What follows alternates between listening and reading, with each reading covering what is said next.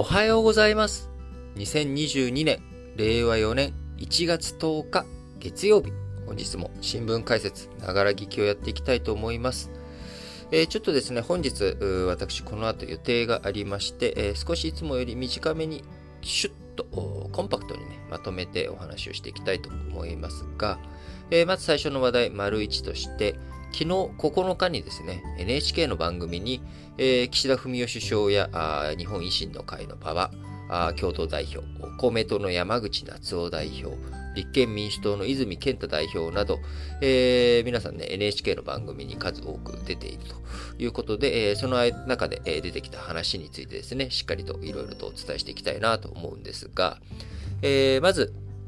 こう、通常国会、え1月17日に召集されることになっております。えー、先週のね、金曜日だったかな、あのー、松野官房長官が、えー、衆議院とか参議院とか、皆さんの方に伝達をして、えー、17日からやりますよ、ということで、まあ、あの、国会、召集をね、どうするのかというのは内閣が決めてやっていくわけですけれども、通常国会については、1年のうち、まあ、半年間近くやっていくということで、150日間ですね。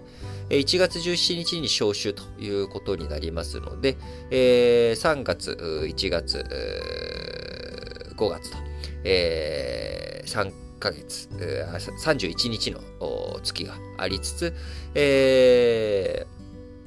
と、細かいですけれども、えー、2月が28日ということになりますので、えー、結局、いつまでかというとですね、6月の15日までで150日ということになりますので、1月17日から6月15日までの、えー、150日間が国会、通常国会ということになります。え、その通常国会ではですね、えー、まあ、予算案、えー、この1月17日の召集日に同日に内閣予算案を提出すると。えー、もう去年のね、時に予算案については閣議決定しておりますので、こちら、閣議決定した、これで予算組みたいと思う案を、え、国会に提出して、え、国民のからの有権者の代表者として、え、来ている衆議院、えー、参議院議員、え、国会の方で、しっかりと、えー、予算について議論していくと。で、予算というものを執行していく、つけていくためにはですね、それに合わせて、えー、税制改正とか、あるいはいろんな法律、その予算を執行する上で、えー、障害となるようなあ法律があれば、それを改正したりとか、あるいは必要な法律があれば、新規に作っていくと。いうこと、こういったことに取り組んでいかなければいけないと。いうことになりますが、えー、去年、えー、のね、臨時国会の時に、こう、課題として残っていたものの一つにですね、えー、文通費、えー、国会議員のですね、毎月100万円、えー、手当として、えー、これいろんなものにね、あの、通信とか、あ移動とか、あ文書作成とかね、いろんなところにコストかかってるよねと。で、いちいち領収書とかいらないよと。渡し切りで、えー、しかも税金取らずに、あのー、100万円支給するよという、まあ、第二の給与とも言われているこの100万円。えー、こちらがね、えー、議論、議題として、えー、せめて日割りにしようぜっていう話、えー、10月31日に国会議員当選したというだけでも、10月1日でも国会議員やってるから、この100万円丸々支給されるっていうのはおかしいよねっていうこと。まあ、こういった話が、新規当選者の中から出てきて、えー、国民の中にもそれはおかしいよね、さすがに、と。いうことから、えせめて日割りにしよう。えさらに突っ込んで、いや、領収書なしで経費使っていいっておかしいよね、と。え一般価格からしたらあ、しっかりとね、支出があるから、それに応じて、あ、それは確かに国会議員の活動に必要なお金ですね、と。じゃあ、あしっかりとお金出しましょうという、まあ、会社とかでもそうですよね。えー、それ何使ったのと。渡し切りじゃなくて、えー、きちんと、あのー、パスも使ってね、え、電車乗ってたんですとか、新幹線でね、地元行ったりとか、地元のね、有権者の声を国会に届けるというのが仕事だから、地元に毎週末帰る。これはね、当然のことですと。例えばそういうことで、えー、しっかりとね、えー、理由があるのであれば、その理由の分についてお金を支払うと。えー、その理由なり、それがわかるっていうものの証拠がね、領収書というものになるわけですから、えー、その領収書添付というものをやっていかなきゃいけないということ。で、えそれに対して、まあ、それはちょっと、いきなり急じゃないかというようなこともあり、結局話し合いがうまくいかず、みんな、あの最低ね、え日割りにしようっていうのは合意が取れてたはずなのに、えー、なぜか国会決められずにですね、えー、去年の年末、えー、去年のね、12月の臨時国会の中では結局変えられなかったと。いうことだったんですが、えー、今回、岸田文雄首相、昨日9日の NHK 番組の中で、えー、文書通信交通滞在費、文通費をめぐる制度改革について、えー、今回の通常国会、えー、この150日間の間で結論を出す考えを示しました。え与野党でしっかり議論することを自民党の、えー、幹事長、茂木さんあにね、野党に働きかけてもらっているということで、しっかり結論を出していきたいということを語っております。えー、こちらに対してですね、公明党の山口夏夫代表も透明性を高めて公開し、余れば国庫に返納していく。制度としてきちんと作っていくことを積極的に推進したいと。えー、日本維新の会の馬場信之共同代表は、えー、臨時国会で法案を出したが与党は乗ってこなかったと批判をし、え今月からあ自分たちの、ね、日本維新の会所属議員に対しては、領収書の公開を始めると説明し、国民から納得いただけるやり方で公開していきたいと。法律がね、なくても、えー、しっかりと、領収書の公開やっていくぜというのが日本維新の会。で、立憲民主党の泉健太代表は、全党共通の公開ルール作りを急ぎ、与党に呼びかけて強めていきたいというような発言をしております。えその他、この9日の NHK 番組の中では、日本維新の会の方からですね、政府が検討する敵基地攻撃能力の保有に関して、え、抑止力として反撃する能力を持っていることは絶対に必要だと述べ、え、前向きな姿勢を示しました。え、また国民民主党の玉木雄一郎代表も、相手領域内での迎撃、抑止能力は必要だと同調しました。えこれに対して立憲民主党の泉健太代表は、敵基地攻撃能力とは何か、それで何を防げるのか、政権は説明していないので了承できないと強調し、え共産党の C 和夫委員長、日本に戦火を呼び込むことになり断固反対だというふうに各党、敵基地攻撃能力に対しての、えー、こう距離感というかですね、あの、それぞれを示したということになりますが、えー、僕は基本的に敵基地攻撃能力、賛成だというのはね、このあの新聞解説ながら聞きを聞きの方はよくご存知のことですが、大切なポイントは、このね、立憲民主党の泉健太代表の発言ですよね。敵基地攻撃能力とは何か？それで何が防げるのか？政権は説明していないので了承できないということで、やっぱ国民がね、納得する形、えー、どういうものなのと、具体化をしっかりして示していく。今ね、まだ漠然と議論が進んでなくて、えー、相手がね、えー、ミサイル撃ってくる前に、えー、ミサイルを撃つっていうのも敵基地攻撃能力ですし、え相手が撃ってきた後に、えー、反撃するのも敵基地攻撃能力ですし、えー、敵基地攻撃能力が具体的にどういうことを指し示すのか。どういうふうに運用するのか。あこれをね、えー、しっかりと話をしていくっていうこと、これを具体化させて議論していくっていうことが、まあ、大切だろうなというふうに思います。えー、とですね、あと、他には、あれだな、えー、公明党の山口夏夫代表、えー、は、同党の衆議院議員だった遠山元財務副大臣が、えー、貸金業法違反罪で在宅起訴されたことについて、不審を招くような事態が起きたことは痛恨の極みで深くお詫びしたいと陳謝し、えー、この間にね、えー、特別国会からあ通常国会の間にあったいろんな不祥事に関する、えー、誤りとかね、そういったことも出てきたということになりますが、えー、来週1月17日に通常国会召集されるということで、えー、そこでまた再びいろんなことが議論されていく、いろんな話題が出てくると思いますけれども、えー、しっかりとウォッチしていきたいなと思います。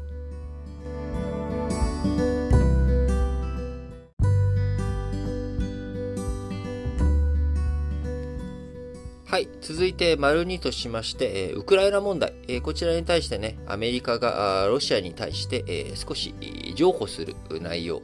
こちらが出てきましたので、お伝えしていきたいと思いますが、アメリカ政府高官、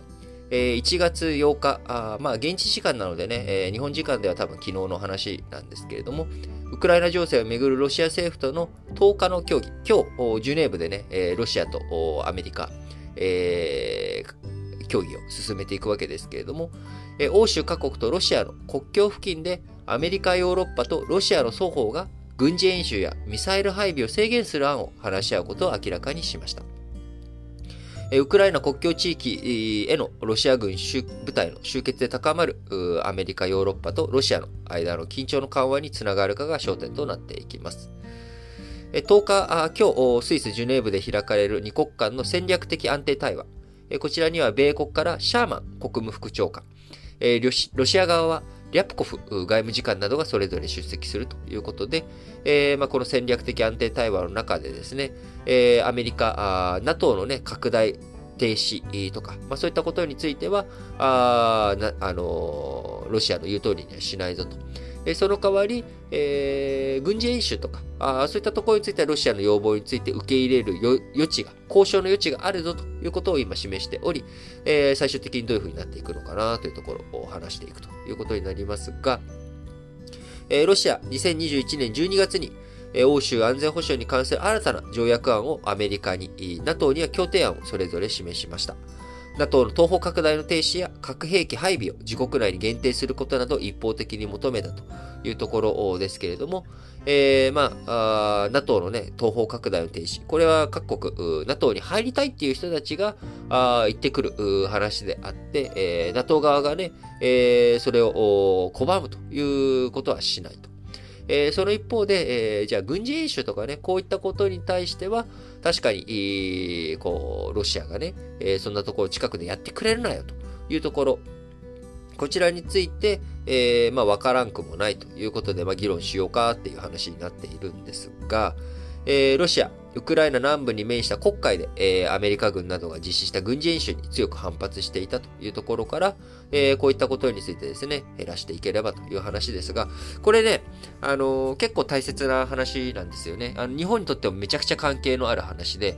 あの、ウクライナでは直接関係はないかもしれないんですが、これ、このまんま朝鮮半島の情勢にも影響してくるんですよ。えー、どういうことかというと、説明をしますとですね、軍事演習に反対しているっていうのは、えー、何もロシアだけの話じゃなくて、北朝鮮も、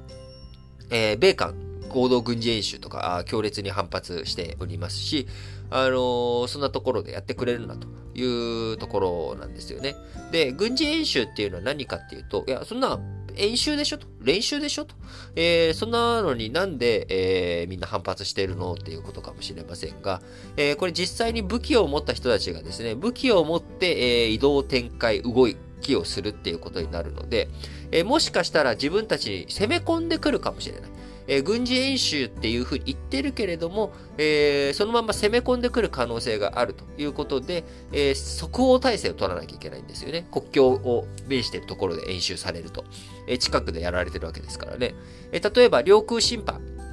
の事例とかもそうですけれども、えー、領空侵犯をしてくる、仕掛けてくるっていうようなこと、あるいは、領空し、あのー、防空識別圏に入ってくると、領空侵犯に至る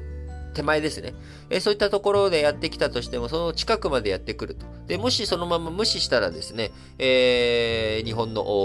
領土、領空深くまで入ってくる可能性、危険性があるということなので、えー、それに対して、あのー、対応しなきゃいけない。え日本もね、この前、あの、北朝鮮があミサイル実験しましたけれども、これ実験だから、で、ああの、日本の領土に落とすつもりはミサイルないかなと。いうことで言っても、ミサイルが発射された以上は、日本はそれに対して対応、対策を打たなければいけないということになるわけですよね。それと全く同じなのが軍事演習というものも、えー、軍事演習近くでやられた日にはですね、えー、そのまま攻め込んでくる可能性があるので、えー、ちゃんと防御しなきゃいけないというなれば、あ狼少年の話ありますよね。えー、狼少年の話で、狼来たぞって言って、狼来たぞって言われたら、まあ、すぐに、こう対応しなきゃいけない。えー、でもそれが狼がね、えー、来たぞ来たぞと言われて、えー、もう狼だって嘘か、嘘だっていうのは分かってるんだけど、それでも対応しなきゃいけないと。なので、狼少年の、あのー、これってイソップ童話でしたっけ、えー、ちょっと、出典あれですけれども、みんな知ってるあのーえ狼少年の話。これね、あの、子供から見たら嘘をついたらいけないと、信じてもらえなくなるよっていう話なんですが、大人から見たら逆で、えー、狼来たぞっていうことがたとえ嘘だと分かっていても、子供の言うこと、子供がね、そこで狼来たぞと言われた以上は動かなきゃいけない。その3回も嘘が続いたから4回目はもう信じないじゃなくて、4回目でも、それは言ってあげなきゃいけなかったですよね。あれ、大人から見てもこれ失敗で、あの、子供にとって、えー、嘘をついちゃいけないっていう教訓と同時に、大人は、あの嘘かもしれないけど、本当かもしれないっていうことを思い続けなきゃいけないっていうのが、またこれ、狼少年の僕は最大の教訓だと思っています。大人としてね。で、かつ大人としてもう一個やらなきゃいけないことは、嘘をもうつかせない、えー、こと。えー、それをね、徹底させるっていうこと。こちらもね、あの、やらなきゃいけないこと。なので、えー、狼少年の話っていうのは、子供が失敗したっていうだけじゃなくて、大人も含めてね、えー、その村社会全体が失敗したっていう話でしかないわけですけれども、えー、これと似たようなことが、戦争の状況、軍事演習の世界で起きるわけですよね。えー、嘘っていうふうに思っていた。えー、攻めてくるとは思ってなかった。ところが、本当は攻めてきちゃった。あこれとね、同じ話にウクライナ情勢っていうのもなってきているわけです。えー、ウクライナ問題。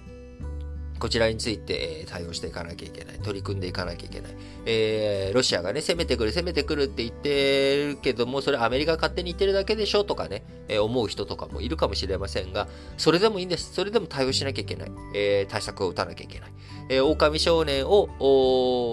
の4回目、えー、がね、起きないようにする。えー、起きてもそこできちんと対応ができるようにするということ。あのそれが非常に大切ということで、えー、ちょっとウクライナ情勢についてね、えー、あ、なのであ、ちょっと話がそれて、ちゃんと言いたいこと言うの忘れた。なので、えー、今回、もしアメリカがあロシアとの間にですね、軍事演習、ロシアの国境付近とかではやらないよっていうことが決まった、決まった場合はですね、それと同じ要求が今度は北朝鮮と中国からも出てきます。えよそはよそ、うちはうちとか、それはロシアとの間ではそうしたけど、北朝鮮との間ではそうはしないよっていうことは、北朝鮮側からしたら、いや、なんでだよと。いうことになるわけですよね。えー、こっちだってね、えー、米韓軍事演習やめてほしいよということになっていくので、安易に、あのー、アメリカが、あの、ロシアとの間で、えー、軍事演習、緊張緩和のためにですね、軍事演習を国境付近ではやらないっていうことを決めたとしたら、えー、今度それはですね、えー、そのまんま、朝鮮半島の問題に飛び火してきます。えー、朝鮮半島の問題がねじれる。えー、こう、いや、ふざけんなと。ロシアに認めてなんで北朝鮮には認めないんだと。アメリカはね、え、そういった、やっぱり、え、ウクライナとかの緊張を、こういうふうな相手が強硬路線に出た時に、え、折れるんだと。いうふうに思ったら、北朝鮮も同じことやるわけですよね。え、実際にじゃあ軍事、軍備の展開とか、こう、ね、韓国に本当にミサイルを発射するぞと、えー、2010年に起きたヨンビョンド爆撃事件みたいな感じのことがですね、えー、起きてくる。えー、そうすると、朝鮮半島の緊張が高まっていく。えー、そうなってくると、同時に、中国がね、北朝鮮サポートをしようとかって考えると、尖閣諸島の方で、えー、日本に対する揺さぶりをかけてくる。えー、ロシアも今、北方領土の方でね、地対空ミサイルの発射実験やったりとかもしてますし、えー、こういったことが、激しくなっていくってことになるので、ウクライナ情勢、妥結の仕方、妥協の仕方次第によってはですね、そのまま北東アジアの環境が不安定になる可能性があると。いうこと。えー、こちらをね、皆さん重々承知、していただければなと思うので、えー、そういった観点からもウクライナ情勢、日本に本当に関係することなので、えー、しっかりとウクライナ情勢、えどういう交渉がなされていくのか、その交渉内容によっては日本の安全保障にもそのまま跳ね返ってくるということになりますので、えすごく注目して見ていかなければいけないということになります。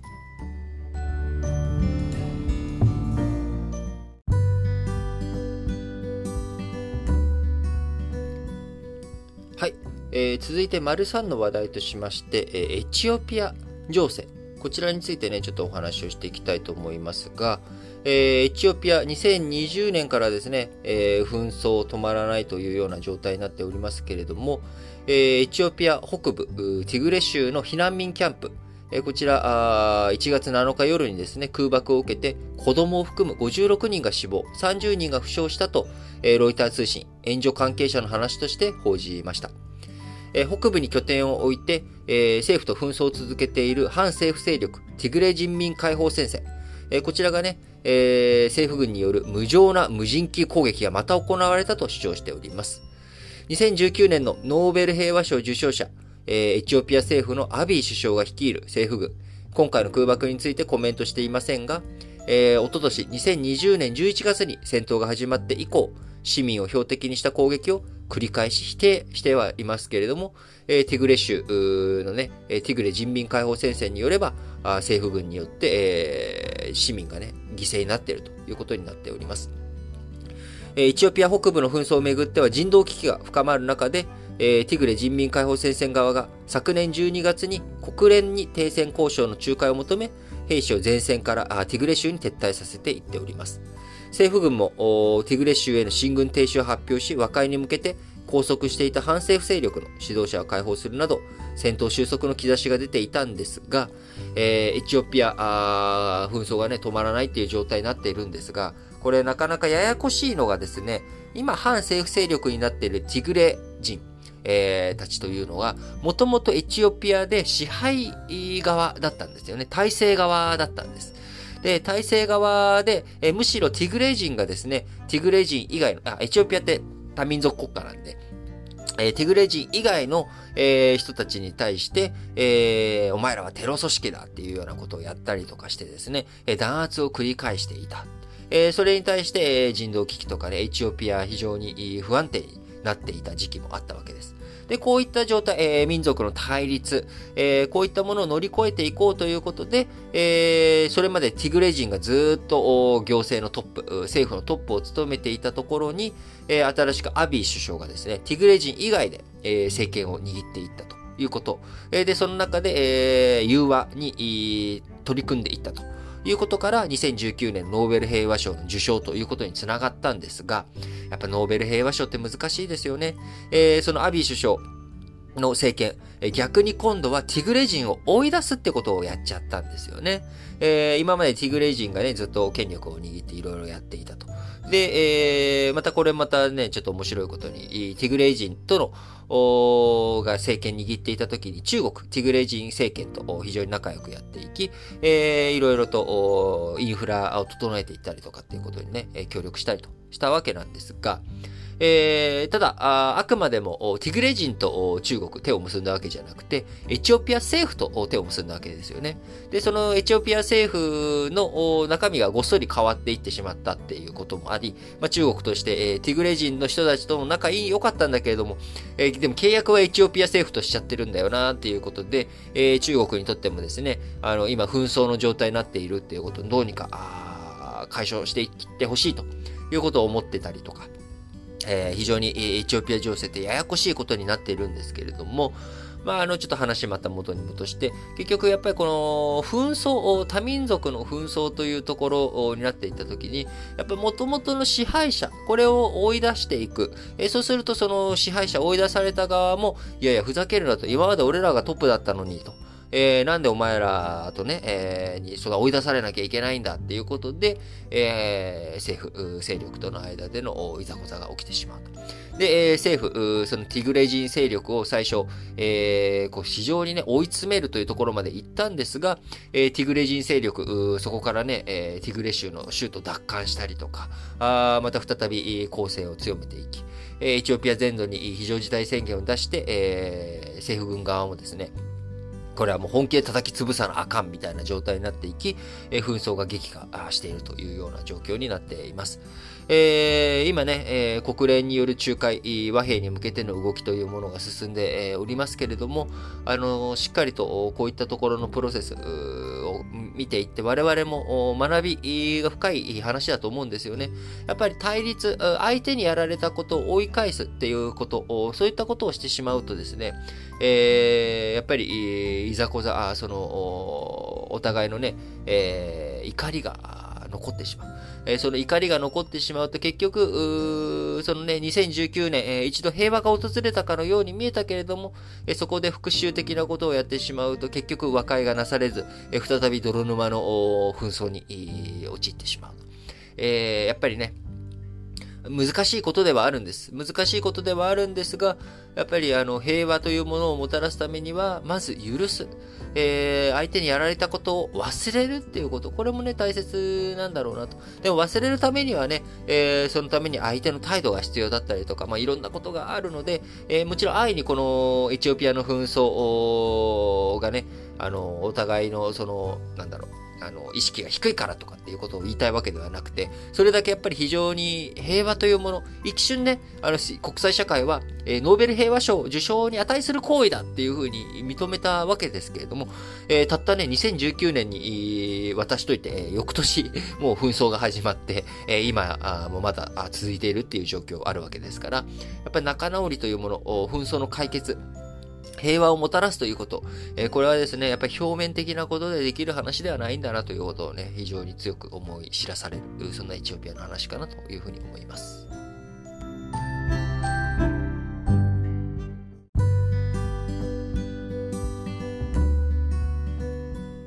はい。それでは本日は月曜日ですのでね、えー、マリオンとしまして、今週の市況予想について、え、お伝えしていきたいと思います。え、まず株式に関する見通しですけれども、え、今週の株式相場、引き続き不安定な相場が続きそうだというふうに思います。えー、今週のね、12日には、昨日お伝えしました通り、2021年12月のアメリカの消費者物価指数の発表がありますし、中国の消費動向についての発表もありますので、こちらの動き次第によってはですね、株式相場大きく変わってくるということになります。注目ポイントとしては、やっぱり FRB、アメリカの中央銀行が金融引き締め、これにね、どういうふうに取り組んでいくのかというところ、こちらになってきます。アメリカの消費者物価指数が大きく上がっていれば、インフレ加速していくっていうような兆候が見受けられれば、FRB、えー、引き締め、金融引き締めは今、金利ね、年4回上げるんじゃないか。早々に量的緩和も縮小していくんじゃないか。えー、そういった風な見通しがさらに強まっていくっていうことになっていくと、市場にお金が減っていく、株式市場に流れるお金が減る、えー、ないしは、あ金利が上がっていけばあ、株式市場に投資するためにお金借りてね、えー、株式市場にお金流していくっていう、まあ結局株式にお金が流れなくなっていく、イコール株価が冴えないっていう状態。えー、こちらがね、今よりも強くなっていく可能性というもの、これが高まっていくのかどうなのかというところが今週見ていかなきゃいけないポイントですが、えー、まず12日のアメリカ消費者物価指数がどうなるのか。で、ちょっと日付前後しちゃいますけれども、えー、11日にはパウエル、FRB 議長の、えー、指名承認公聴会、えー、こちらが予定されてますし、えー、13日にはあ同じく FRB の副議長のプレイナード氏、えー、こちらもね、指名承認公聴会予定されておりますので、えー、どういった発言、えー、FRB の金融政策について、えー、どういうふうに見通してるんですかっていうことを議会議会で聞かれるわけですよね。えー、あなたは FRB の議長にこれから再任されるわけですけれども、えー、どんなふうに金融政策やっていくつもりなんですか？えー、こちらをね、えー、国会の場、えー、議会の場で、えアメリカのね、議会の場で聞かれていくということになりますんで、そちらに当然返答していくわけです。えそうするとそこの発言の中から、あ、あ今こういうこと考えてるんだなっていうことね。えそうなってくると、市場予想を上回る発言とかが出てくると、え FRB 金融引き締め、やっぱり急いでいくんじゃないかっていうふうになるとですね、え売られる可能性、株が売られる可能性というのが出てくると。えー、そういった動きがあれば、アメリカのダウの動き、こちらで大きな波が起きれば、日本市場もその波に飲まれるということになっていきます。えー、さらに国内、日本国内はアメリカの動きだけじゃなく、えー、昨日9日から沖縄、山口、広島の3県でまん延防止等重点措置が適用され、えー、東京とか、あそういったところでもですね、飲食店、えー、いろんな規制ちょっと強めていこうという動きもある中、えー、オミクロン型あ、全国的な感染拡大加速していくと、まあ、ちょっと人の移動、ちょっと、やっぱり外出るのやめようかしらとか、えー、旅行行こうと思ったけど、ちょっと見合わせようかしら。えこういった動きになっていけば、え当然、え景気が悪化していく。景気が悪化していくと、景気に敏感なところ、え株価が下がっていくと。いう可能性も十分にあるということで、えー、株式市場をしっかりと見ていかなきゃいけないと。で当然逆にオミクロン株やっぱり大したことなかったねと。で、あんまり感染爆発、結局なんか食い止められたねみたいなことになれば、えー、逆にね、株価上がっていく可能性もあるということですので、えー、大きな不安定なね、相場、大きな波もあり得るということで、しっかりとウォッチしていかなきゃいけない1週間かなと思います。えー、金利についてはですね、えー、先ほど申し上げました通り、FRB、アメリカの中央銀行が利上げをどういうふうに急いでいくのか、どうなのかというところ、まあ、こちらを見据えてということになりますが、えー、先週ね、長期金利上昇 FRB が利上げとか量的引き締め、急ぐというような見方が出てきたことから、長期金利が上昇していきましたので、今後、大幅な金利上昇っていうことは、もう見られないんじゃないのかなと、発言がね、どういうふうに FRB の発言、議長の発言とかがあるかっていうのは、ああるわけですけれども、え、上がっていく余力っていうところはちょっと落ち着いているのかなというふうに思われます。え、なので、為替についてもですね、まあ、円を買っていくっていう材料も乏しいというところになりますんで、えー、そうなるとですね、えー、引き続き、円安傾向っていうのは続くのかなと。えーまあ、CPI の動向、アメリカの CPI の動向や FRB 議長の発言によっては、えー、為替、えー、については先にね、えー、ガツンと円安が大きく動くという可能性も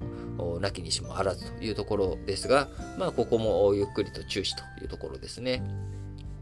え、商品市況についてはですね、やっぱ原油相場、あこちら、え、オミクロン型による世界的な需要減少、こちらのね、懸念後退したということにもなりますので、えー、原油値動き、底堅い状態が続くかなと。え今週多く、あ、先週からね、多く伝えているカザフスタンの情勢、抗議デモなどの影響を受けて、えカザフスタン産油国ですけれども、え供給面、え原油のね、供給面に懸念が残るということから、え原油価格については、まあ、下げる方向よりも、値動き、底堅く、少しじわりと上がっていくんじゃないのかなというふうに思います。え今週もね、いろんな予定、えー、目白押しですけれども、しっかりと政治の話題、えー、そして、あの経済の話題、金融の話題、いろんな話題をね、踏まえて、えそういったものが、あ、こういった指標、指標に影響していくんだなっていうこと、こういうのをね、実感できるように、えー、この新聞解説ながら劇で皆さんにいろいろとお伝えしていけたらなと思っております。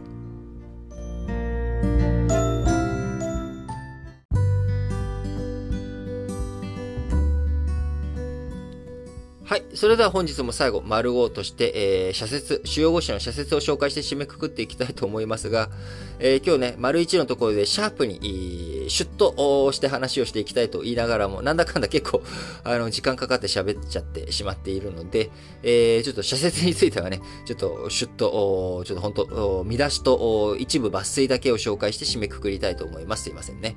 えー、朝日新聞、在日の被害、増犯罪を許さない。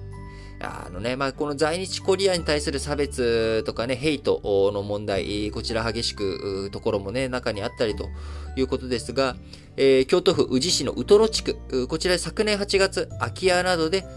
7棟が燃えた火災。えー、先月12月に20代の男が放火の疑いで逮捕・起訴されたと。で、裏側にはですね、えー、民族など特定の集団に危害を加えるヘイトクライム、造犯罪と見られているということで、えー、この男、昨年7月に、えー、名古屋市の韓国民団、愛知県本部敷地内の建物を、えー、燃やした事件でも逮捕・起訴されているということで、えー、本当にね、あのー、こう、やっぱりいろんなところでヘイトの問題、えー、何もね、在日コリアンとかね、在日韓国人、朝鮮人のに対してだけじゃなく、えー、ヘイト行き先っていろんなところにあるんですよね。えー、自分たちと違うっていうこと、えー、これに対して攻撃をするっていうこと、えー、違うっていうこの一点を持ってね、攻撃するっていうのはやっぱり、あの、僕は恥ずべきことだなって思いますね。あの、例えば、あやっぱ LGBTQ の人とかね、あのー、性的少数少数者の人とか、あるいは、えー、そこまで大きな話じゃなくても、えー、会社の中で、例えば、やっぱりちょっとみんなと雰囲気違う人って中にいたりとかするじゃないですか。あまあ、その日本語で言うとですね、付き合いが悪い人っていたりするわけですよね。えー、そういう時にその人付き合いが悪いわって言って、まあ、ヘイトクライムまではいかなくても、やっぱちょっと疎外感とかその人何なのこの人って思ったりする方向。これが行き過ぎてしまう。みんなね、それがあのー、公共の福祉に反しない範囲内で収まってるんですけれども、えー、これを飛び越えて相手をね、燃やしていいんだ、攻撃していいんだ、罵倒していいんだっていう風になる。そこの心理構造が僕はちょっとよくわかからないんですが、やっぱ社会全体が不寛容になっている、余裕のない社会になってしまっているということ。で余裕のない社会のにつながるっていうところの僕、えー、一つね、えー、大きな話、このね、ちっちゃなあ一歩かもしれないけど、僕は影響しているなって思うのが、あのー、読売新聞の社説なんですよ。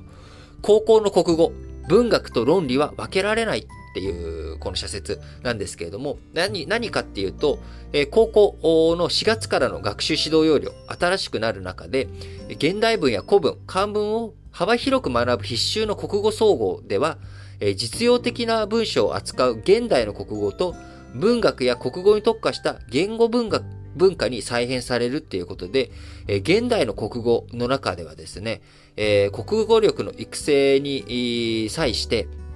文学とかを扱わずに、え、事務文書というかですね、え、こういったことをやっていく、説明文とかね、え、こういったことの理解をやっていくっていうところになっていく。なんか、直接的にね、えレポートを書く力あとか、あこれを上げていこう、実用的な文章にしようっていうことなんですけど、いやいや、ちょっと待ってと、何が実用的なのっていうところもあるし、もちろん、あの、わかりやすく表現するっていうことを特に磨くっていうシーンも大切なんですけど、やっぱ、あの、文学ととかそういったことを通して人間、あ、これってこういうことなんだなって、表にはこう書いてないけど、裏側にあるこの気持ち、まあ、あの、京都のブブ漬け伝説じゃないですけれども、あのー、やっぱり、えー、言葉の裏、あのね、えー、何でも直接的に言ったらいいってわけじゃないんですよね。えー、文化っていうのは僕は裏地だと思うんです。表地がなんだってかっこよければそれでいいんだって言ったら、服なんてもうペラペラになっちゃうわけです。服ペラペラじゃなくて、やっぱり裏地がしっかりしている。裏地に何をどういうふうに描くのか。見えてないところをどう飾るか。え、これってすごく大切なことなんですよね。え、それができるっていうのも、やっぱり一重には余裕がある社会かどうか。っていうところが僕は大切だと思います。ヘイトクライムの問題、多様性をみんなでね、受け入れていく問題。えー、その中でやっぱ大切なのは、えー、目先のことだけじゃなくて、えー、中長期的なこと、あるいは情けは人のためあらず、ここ、目の前の人に何かやってあげることっていうのは、直接的にはあ自分が損してるように見抜けるかもしれないけれども、回り巡って自分に戻ってくるんだなっていうこと、これを理解する。えー、やっぱり、こう先をもうちょっと長く見通していったりとか、2手3手先をしっかりと考える力。こういったものが社会全体で今、あ損なわれていってしまってるんだろうなと。えー、新聞をね、読む習慣がなくなってきてるっていうこともね、僕は一つそういった要素あるんじゃないのかなと思うんですよ。自分の好きなニュース、自分の興味のある話題だけ目にするんじゃなくて、やっぱ興味のない話題にも目を見ていく。オンデマンドじゃない、え、そんなの、なんでそんなことを学ばなきゃいけないのというところ、え、なんでそんなことして何の役に立つの、え、直接今すぐに役に立つかどうかわからないことをですね、え、しっかりと活かしていくっていうこと大切なんだと思います。おいおい、お前、あの、さっき、見出しだけにするって言ってるのに、いきなり、なんかすげえ時間使ってるぞというツッコミ、ありますけれども、やっぱ無理でしたね。ごめんなさい。あの、やっぱ喋り出すと止まらないということで、えー、朝日新聞、えー、もう一本は、大人の自覚、育む責任、大人にこそということで、えー、成人式の話題です。えー、成人式の話題は、あ産経新聞も、えー、政治の日、学び考え行動する大人に、選挙は自らの意見を政治に反映できる機会だ。そのためには学び考え、自分の意見をしっかり持たねばならない。え、読売新聞のもう一本も政治の日、苦難の時こそ前へ進もう。大変な時期に大人の仲間入りをすることになるが、後ろ向きに考えるだけでは天保は開けまい。未来を切り開いていくことができるのもまた若い力である。え、産経新聞のもう一本は、リトアニアと台湾、中国の圧力は理不尽だ。共産主義国家のソ連に併合され、長く抑圧されたバルト三国のリトアニアは、自由と民主主義などの基本的価値を重視し、全体主義による人権弾圧問題に敏感だということで、今中国に対してね、えー、ふざけるなという態度を取ったら中国が圧力をかけてきて、えー、いろいろ困っているという話題の社説になっております。えー、最後、毎日新聞とね、えー、日経新聞1本ずつ紹介して終わりたいと思いますが、えー、あどちらもね、今日1本しか社説展開しておりませんので、えー、毎日新聞、再生2022、国交50年の日中、歴史に学び、新しい関係を。意見の相違がある時こそ外交の出番だ。首脳外交を本格的に再開し、不信の連鎖に歯止めをかけなければならない。それが軍事的な緊張を緩和する安全面にもなるはずだ。えー、最後の最後、日経新聞。えー、市場と国家の新たな均衡点を探れ。今は市場の機能を尊ぶ小さな政府より国家の介入を重んじる大きな政府が前に出る。そうでなければ解決できない課題が増えているのは確かだ。ということで、えー、結局本日も普通に新聞解説ながら聞きをやってしまいましたけれども、えー、皆さん、今日は成人の日ということで、えー、多くの方はね、す、で、にもう成人済みの方が多いと思いますが、一部、この新聞解説ながら聞きを聞きの方、あ成人、まだの方、あるいは、今日成人式だよという方いらっしゃると思います。あるいはね、お子さん、あるいはお孫さん、えー、あるいは知り合いのね、えー、とか、姪っ子とか、甥っ子とかが成人式だっていう方もいらっしゃると思います。えー、本当にね、えー、成人の日、晴れがましい気分になるというところだと思いますし、え、改めて、え、大人になったということをこう実感する日にしていただきたいですし、もうすでに大人になった方々はですね、えー、大人になった日をね、初心に帰っていただき、えー、いろいろと思いを馳せる、そんな一日になってくれたらいいのかなというふうに思います。はい。えー、新聞解説、ながら聞きではですね、えー、あるいはラジ歴では皆さんから、あお便りお待ちしております。えー、概要欄の、に Google フォームのリンク貼っておりますので、こちらからぜひ、えー、皆さんからね、熱いいろんなメッセージをいただければと思います。えー、最近ね、えー、いろんな方からあまたメッセージいただいて、えー、来て嬉しいんですけれども、もっとどしどし、えー、送ってきていただければと思います。えー、また、あさって10月12日水曜日、えー、こちらでですね、えー、今年イリートンがやる勉強会、えー、中国の歴史とヨーロッパ電子、この2本の勉強会の、えー、説明会、えー、こちらを1月12日水曜日開催いたします。えー、こちら、事前の説明会、えー、勉強会を、どんな勉強会やるかを事前に説明する、事前説明会ですので、えー、こちら無料で、え、オンラインで開催いたしますので、こちらも概要欄の方にですね、え、ノート記事、えー、貼っておりますので、このノート記事クリックしていただくと、具体的な時間と、えー、ズームの URL 貼っておりますので、そちらからぜひ、えー、時間になりましたら10月、あ、10月じゃない、えー、1月12日、あさって水曜日、えー、皆さんが参加していただければと思います。はい。それでは、皆さん、今日も元気に、いってらっしゃい